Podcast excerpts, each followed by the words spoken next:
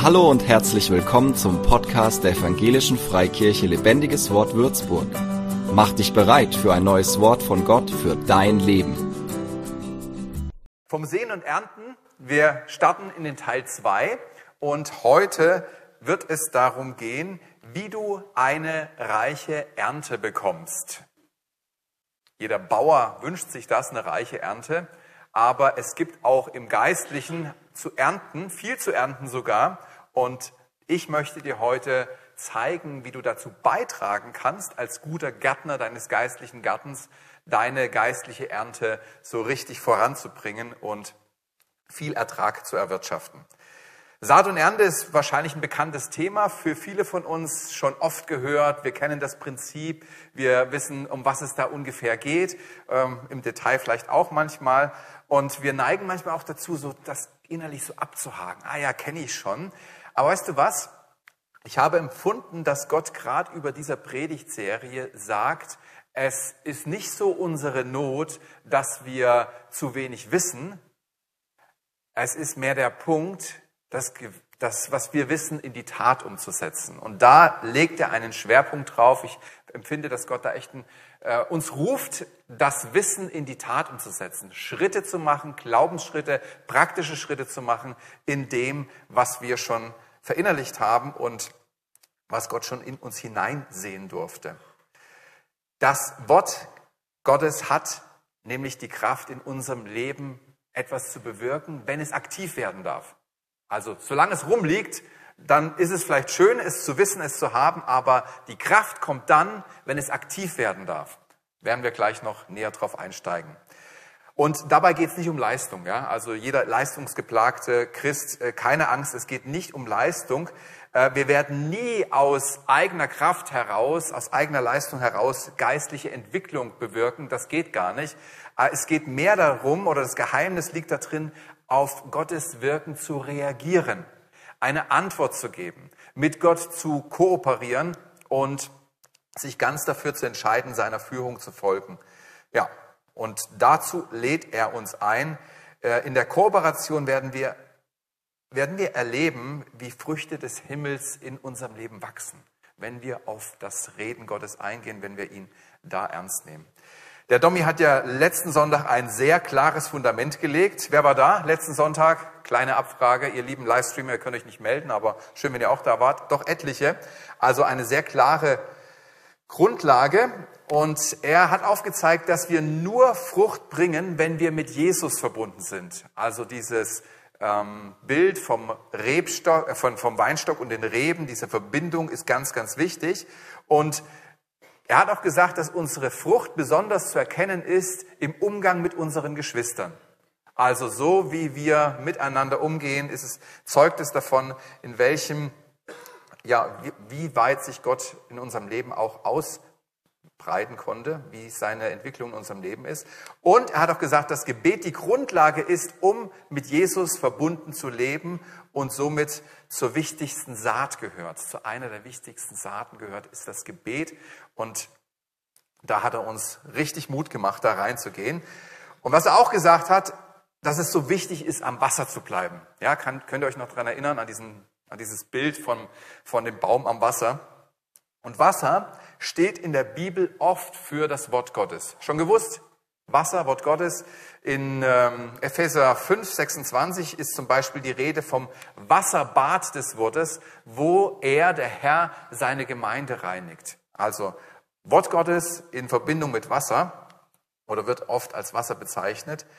Und in dem sehr bekannten Gleichnis Jesu vom Seemann und den vielfältigen Acker ähm, vergleicht Jesus das Wort Gottes mit Saatgut. Also es gibt verschiedene Bilder für das Wort Gottes. Da vergleicht das mit Saatgut, das vom Seemann ausgebracht wird, ähm, großzügig, reichlich ausgeteilt wird. Und obwohl er großzügig austeilt, geht nicht alles auf. Ehrlich gesagt, in dem Bild geht nur 25 Prozent auf oder manches geht auch auf, aber geht dann gleich wieder ein. Und Jesus weist darauf hin, dass es nicht nur darauf ankommt, Saat zu empfangen, sondern auch eine geeignete Grundlage für die Saat zu schaffen, damit die Saat auf guten Boden fällt, wo sie aufgehen kann, wo sie Wurzeln schlagen kann, wo sie heranwachsen kann und Frucht bringen kann.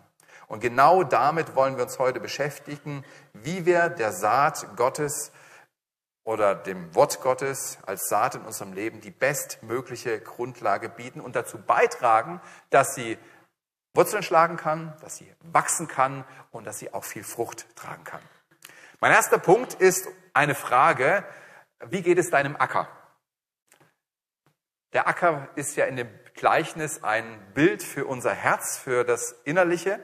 Normalerweise sieht man ja den Kopf als Zentrum, ja, die Schaltzentrale, da wird alles entschieden, da geht alles ab. Aber die Bibel bezieht sich immer auf das Herz. Die Bibel sagt immer, das Herz ist das Zentrum des Menschen. In Sprüche 4, Vers 23, ein ganz bekannter Vers, mehr als alles andere, auch als dein Kopf. Behüte dein Herz, denn von ihm geht das Leben aus. Dabei meint die Bibel nicht dein physisches Herz, deine Pumpe, sondern das innere Wesen eines Menschen ist damit gemeint. Seine Gefühle, seine Motive, seine Wünsche, auch sein Intellekt, sein, eigentlich sein ganzes, sein ganzer Willen, sein ganzes Wesen ist damit gemeint. Und Jesus gibt auch in Markus 7 einen kleinen Einblick, äh, ja, was das Herz für, für einen Stellenwert hat und was mit dem Herz alles so in, in Verbindung steht. Das ist ein bisschen ein paar, wie soll ich sagen, herausfordernde Worte, aber er hat sie gesagt. Hier steht, er sprach aber, was aus dem Menschen herauskommt, das verunreinigt den Menschen. Denn von innen, aus dem Herzen des Menschen, kommen die bösen Gedanken hervor. Ehebruch, Unzucht, Mord, Diebstahl, Geiz, Bosheit, Betrug, Zügellosigkeit, Neid, Lästerung, Hochmut, Unvernunft. All dieses Böse kommt von innen heraus und verunreinigt den Menschen. Da ging es nämlich um die Frage, was dürfen wir denn essen und ähm, was verunreinigt uns und was, was können wir ohne, ohne uns zu verunreinigen essen. Die Juden hatten diese Frage und Jesus sagt, darum geht's gar nicht. Also alles, was du isst, das geht durch den Darm und wird wieder ausgeschieden und das passt schon. Aber was dich verunreinigen kann oder was eine Entscheidung in deinem Leben ähm, bewirkt, ist, was aus deinem Herzen hinauskommt. Gibt auch ein, äh, eine, die Sicht andersrum, im Psalm 119, 11. Hier steht, in meinem Herzen habe ich dein Wort verwahrt, damit ich nicht gegen dich sündige. Also du kannst in deinem Herzen auch eine andere Richtung einschlagen. Wichtig ist zu merken, die Richtung oder mit was wir unser Herz voll machen, das gestaltet auch unser Leben. Also das hat Auswirkungen nach außen. Da werden wir geprägt. Das wird unseren Charakter und unseren Lebensstil ausmachen. Also das Herz, das Wesen, das innere Wesen des Menschen ist da ganz zentral. Da, was da geschieht, beeinflusst unser Leben und was in unserem Herzen Raum findet, wird unser Leben gestalten. Jesus spricht ja in diesem Gleichnis vom Seemann. Ich habe jetzt nicht den ganzen, die ganzen Abschnitt mit euch gelesen, aber ja, ich kenne euch ja, ihr kennt das ganz genau, dieses Gleichnis. Und wenn nicht, lest es nochmal nach. Ähm, er spricht von dem Seemann und über den Acker und meint eben mit dem Acker das Herz. Je nachdem, wie das Herz des Menschen beschaffen ist, kann Gottes Wort Raum finden oder auch nicht. Vielen Dank, Helga, für dein prophetisches Wort. Also du bist am Puls, sehr, sehr gut, die anderen auch, aber das passt natürlich jetzt hier gerade gut rein. Und somit hilft uns dieses Gleichnis auch, unser Herz zu analysieren. Also ich, ich lade dich jetzt ein, dieses Gleichnis mal heute äh, oder morgen oder diese Woche mal zu lesen und du kannst damit Bilanz ziehen. Ähm, wo finde ich mich wieder? Wo ist, ähm, ja, in welchem Bereich merke ich, dass ich zu finden bin?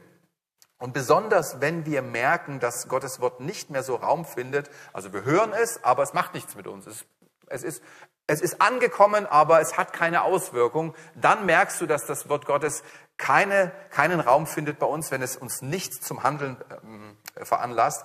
Dann hilft dieses Gleichnis herauszufinden, woran es liegen kann. Also herzliche Einladung, schau da gern mal rein und beschäftige dich mal ein bisschen mit diesem Gleichnis, wenn du dich fragst, hey, warum ist denn das Wort Gottes nicht so kraftvoll, wie ich mir das wünsche oder wie ich das vielleicht auch lese oder von anderen gehört habe?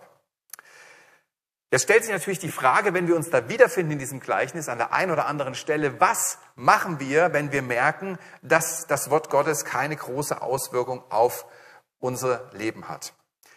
Ein Trost zu Beginn, aber dabei soll es nicht bleiben, wir wären nicht die Ersten, denen es so geht, dass wir merken, ja, Wort Gottes kommt bei mir an, aber es bewirkt nichts. Es hat keinen Widerhall in mir, es, es breitet sich nicht aus, ich merke nicht, dass es mich in irgendeiner Weise in Bewegung bringt. Die Israeliten befanden sich immer wieder an diesem Punkt. Also immer wieder kamen sie zu dem Punkt, wo das Wort Gottes nicht die nötige äh, Veränderung und Auswirkung bei ihnen hatte. Und Gott thematisiert diesen Zustand auch immer wieder. Aber ich habe euch heute mal eine Stelle mitgebracht, wo er durch Hosea eine Lösung für das Volk gibt. Hosea 10, Vers 12. Sät nach dem Maß der Gerechtigkeit, erntet nach dem Maß der Liebe, macht einen neuen Anfang, wie der Bauer, der ein neues, ausgeruhtes Stück Land unter den Pflug nimmt. Es ist die Zeit, dass ihr zu mir, dem Herrn, kommt und fragt, was ich will, was ich will. Dann komme ich zu euch und werde Glück und Segen auf euch regnen lassen. Gott ruft die Israeliten die sich von Gott entfernt hatten und eigene Wege gingen, auf ein Leben in Gerechtigkeit zu leben. Also er ruft sie zurück auf den Weg mit ihm. Und dafür müssen sie einen Neuanfang machen. Sie hatten sich so weit davon entfernt, dass sie eine, eine Wendung in ihrem Leben brauchten. Sie mussten neu starten. Und ähm, Gott vergleicht es hier mit Hosea durch das Bild eines Bauern, der ein neues Stück Land bestellt. Also der es äh, umflügt.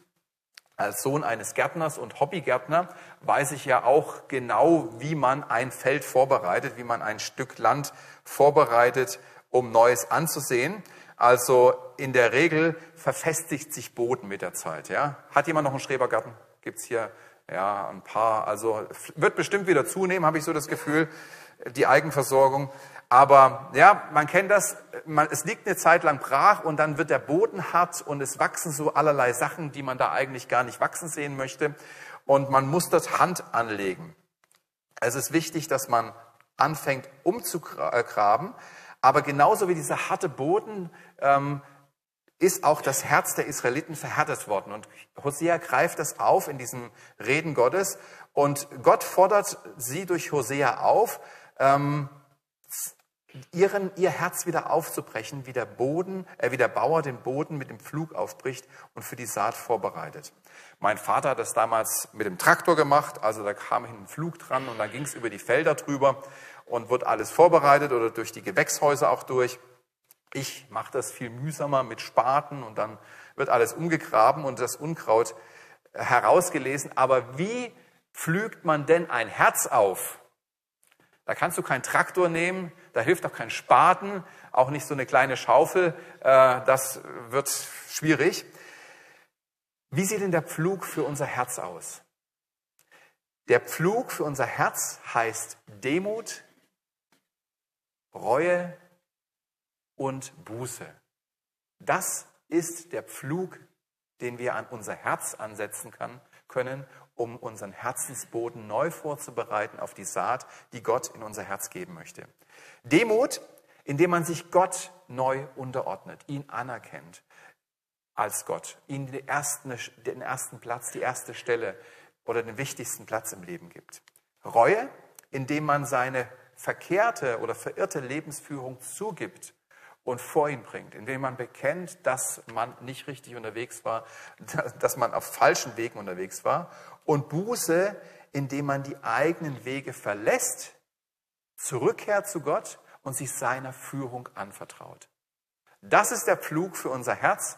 Da wird unser Herz neu vorbereitet auf die Saat Gottes. So, wenn du merkst, in diesem Gleichnis, irgendwo spricht mich das an, hier ist deine Lösung. Du kannst durch, ähm, durch ähm, jetzt muss ich nochmal selber schauen, durch Demut Gott wieder ersten Platz geben, durch Reue ähm, ihn bekennen, wo es schiefgelaufen ist und durch Buße, indem du wieder einkehrst mit Gott und ihm die Führung anvertraust, kannst du dein Herz neu vorbereiten und auch ähm, verhärtete und zugewucherte Bereiche wieder urbar machen für das Wort Gottes.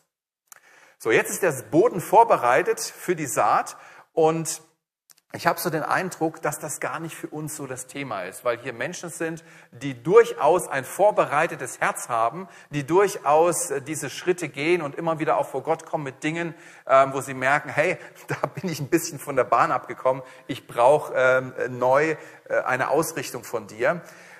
Ich habe das Gefühl, dass die zwei Punkte, die jetzt kommen, die auch total wichtig sind für eine reiche Ernte in unserem Leben, besonders wichtig sind für uns, für die Gemeinde. Der erste Punkt ist, deine Reaktion auf das Wort Gottes, auf die Saat ist entscheidend. Wir lesen mal hier in Jakobus 1, Vers 21. Deshalb legt alles ab, was euch beschmutzt, alles Böse, was noch bei euch vorhanden ist, und geht bereitwillig auf die Botschaft ein, die euch ins Herz gepflanzt wurde und die die Kraft hat, euch zu retten. Hört euch diese Botschaft nicht nur an, sondern handelt auch danach. Andernfalls betrügt ihr euch selbst. Die erste Aufforderung von Jakobus ist auch wieder das Pflügen. Ja? Also hier legt alles ab, was euch beschmutzt habt und so weiter und so fort. Also da geht es nochmal um das Pflügen. Und dann spricht Jakobus von dem Wort Gottes, das in unser Herz gepflanzt wurde, in uns hineingepflanzt wurde und Kraft hat, Veränderung zu bringen, Erneuerung zu bringen, Rettung zu bringen, Wiederherstellung zu bringen. Das Wort Gottes, das in unser Herz gepflanzt ist, in unser Leben gepflanzt ist, hat Kraft, aber es braucht eine Reaktion für uns, von uns. Nämlich so wie der Same sich auch nur zu einer Pflanze entwickeln kann, wenn er in der Erde Wurzeln schlagen kann, und sich so mit der Erde verbindet und alles so äh, zusammenwächst und er daraus zieht, was er braucht, so ist es entscheidend, dass das Wort Gottes bei uns Wurzeln schlagen kann. Das Wort Gottes muss in unserem Leben und unserem Herzen Wurzeln schlagen können, damit es die Möglichkeit hat zu wachsen und sich zu entwickeln. Ja, Jakobus, Jakobus ist da sehr praktisch. Ich liebe diesen Brief, eines meiner Lieblingsbriefe im Neuen Testament, Jakobus, weil er den Glauben von der praktischen Seite belichtet. Und er sagt auch, wie das aussieht. Wie kann das Wort Gottes, der Same Gottes in unserem Leben ähm, Wurzeln schlagen? Er sagt es ganz klar, wir müssen anfangen, nach dem, was wir hören, zu handeln. Ist doch eine klare Botschaft, oder? Wir hören es nicht nur, sondern wir fangen an, es zu praktizieren, es umzusetzen. Wir halten danach Ausschau nach Möglichkeiten. Wie kann ich denn das Gehörte jetzt, was Gott wahrscheinlich nicht von ungefähr mir hat jetzt zukommen lassen, diese Saat kam nicht äh, zur beliebigen Zeit, sondern hat er jetzt platziert. Wo habe ich Gelegenheiten, die, diese Saat in die Tat umzusetzen, praktisch zu werden? Und wir lassen, so lassen wir das Wort Gottes wurzeln in unserem Leben, äh, wenn, es, wenn wir es umsetzen, wenn wir es anwenden. Und im nächsten Kapitel seines Briefes äh, sagt er sogar Folgendes, genauso nämlich wie der Körper ohne Geist ein toter Körper ist, ist auch der Glaube ohne Taten ein toter Glaube. Also er betont ganz ausdrücklich dieses praktischen, praktischen Aspekt, das Wort Gottes in die Tat umzusetzen. Und er sagt auch ganz klar, Glaube braucht immer einen praktischen Schritt. Es muss kein riesiger Schritt sein. Du musst nicht in sieben Meilenstiefeln unterwegs sein und ähm, große Glaubensschritte machen, aber der Glaube muss praktisch werden. Es hilft nichts, wenn er in uns schlummert, sondern er braucht seine Ausdrucksform, damit er lebendig wird. Wenn wir diese zwei Schritte gehen, also den Herzensboden vorbereiten, den wir pflügen durch Demut, durch Reue, durch Buße. Und wenn wir das Wort Gottes annehmen, es Wurzeln schlagen lassen, indem wir praktisch werden, es umsetzen, fehlt nur noch eins, damit es zur reicher Frucht kommt. Und das interessiert euch hoffentlich auch. Was kommt jetzt noch? Was braucht es noch? Eigentlich hat es doch schon Wurzeln geschlagen. Ausdauer braucht es noch. Ausdauer bringt dich zum Ziel. Ausdauer bringt dich zum Ertrag. Ich mag Tomaten. Mag noch jemand Tomaten? Ah, heute lasse ich euch viel ab, äh, viel, heute lerne ich euch kennen, noch mal besser. Tomaten sind super. Ich mag besonders diese kleinen Tomaten, weil die so aromatisch sind. Ich muss da nichts schnippeln, keinen äh, Sturz hinten oder wie das Ding heißt, so diese Kontaktstelle zum, zum Strauch muss ich auch nicht rausschneiden. Das Doofe ist, die kleinen Tomaten, die gibt's meistens nur in kleinen Packungen und die sind äh, doppelt so teuer wie die großen Packungen. Und deswegen kaufe ich die nicht gerne ein und baue die jedes Jahr selber an. Und zwar genau in denselben Schritten. Umgraben, säen oder einpflanzen und dann, was passiert dann? Dann werde ich regelmäßig hingehen und gießen. Immer wieder hingehen und gießen und warten. Und wieder hingehen und gießen und warten.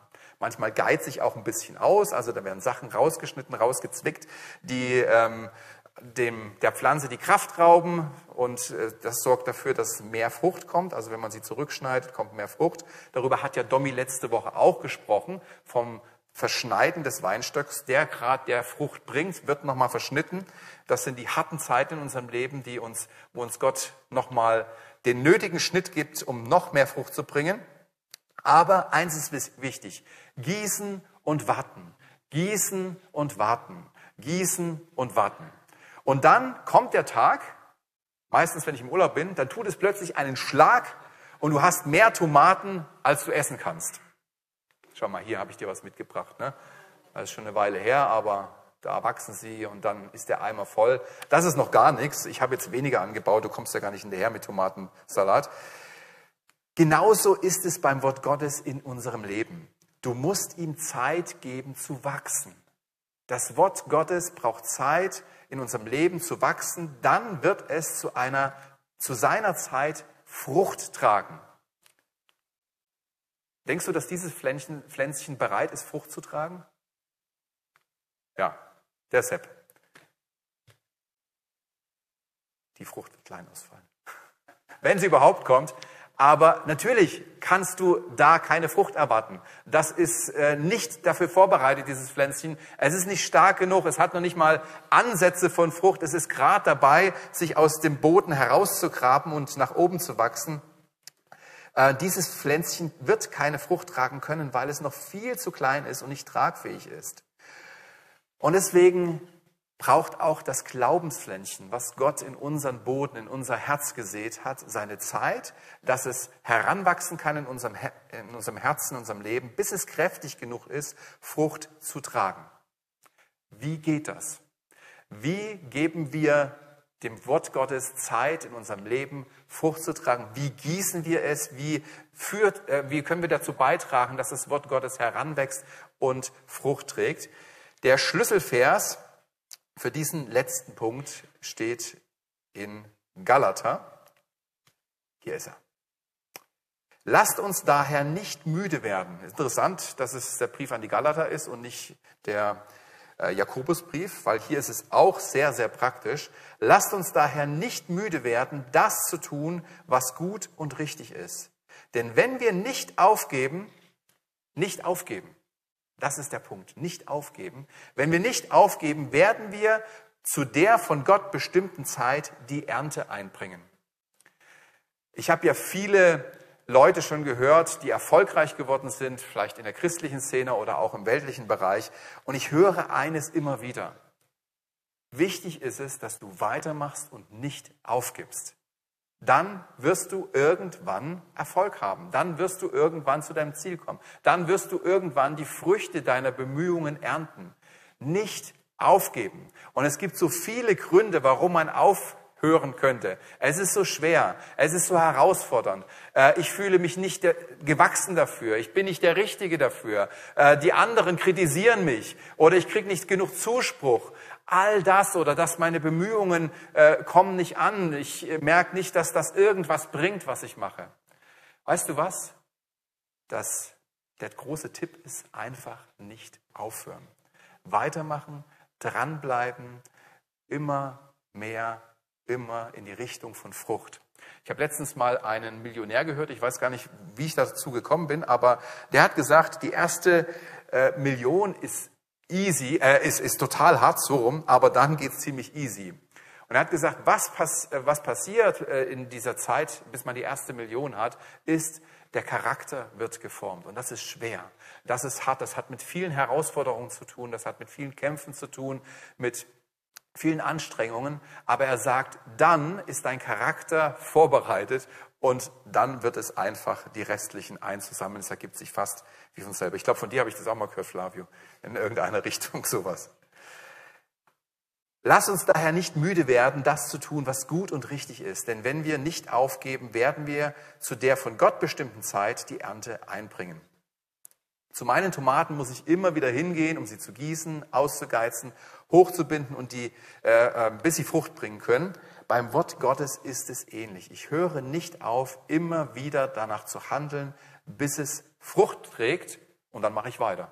Na, ist ja logisch. Weil wenn es gerade Frucht trägt, dann möchte ich diese Frucht auch weiter ernten.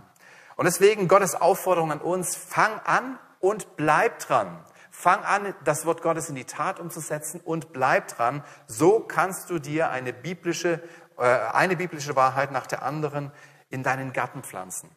Ja, kannst dir vorstellen, wie so ein richtig schöner geistlicher Garten, wo du eine Saat nach der anderen empfängst und dafür sorgst, dass sie aufwachsen kann, sie gießt, sie hegst, indem du sie immer wieder anwendest und du wirst sehen, wie sie groß wird, wie sie stark wird und wie sie Frucht bringt. Die besten Früchte ähm, geben dann im Über, also die besten ähm, ja, Gewächse geben dann Überfluss, ne, bringen Überfluss in unserem Leben aber eben, wenn wir dranbleiben.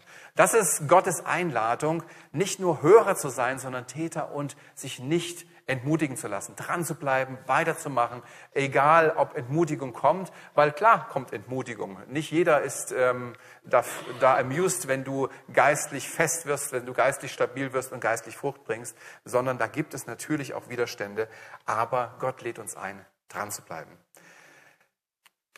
Wir fassen nochmal zusammen. Das Wort Gottes hat Kraft, eine reiche Ernte in unser Leben zu bringen, wenn es auf vorbereiteten Boden fällt. Also gepflügter Herzensboden. Du kannst mit Demut, Reue und Buße dein Herz neu pflügen. Wenn du merkst, es ist hart geworden, wenn du merkst, äh, da hat sich so viel anderes an, äh, angesammelt, was da gewachsen ist und ich möchte es eigentlich nicht mehr haben, pflüge deinen Boden neu.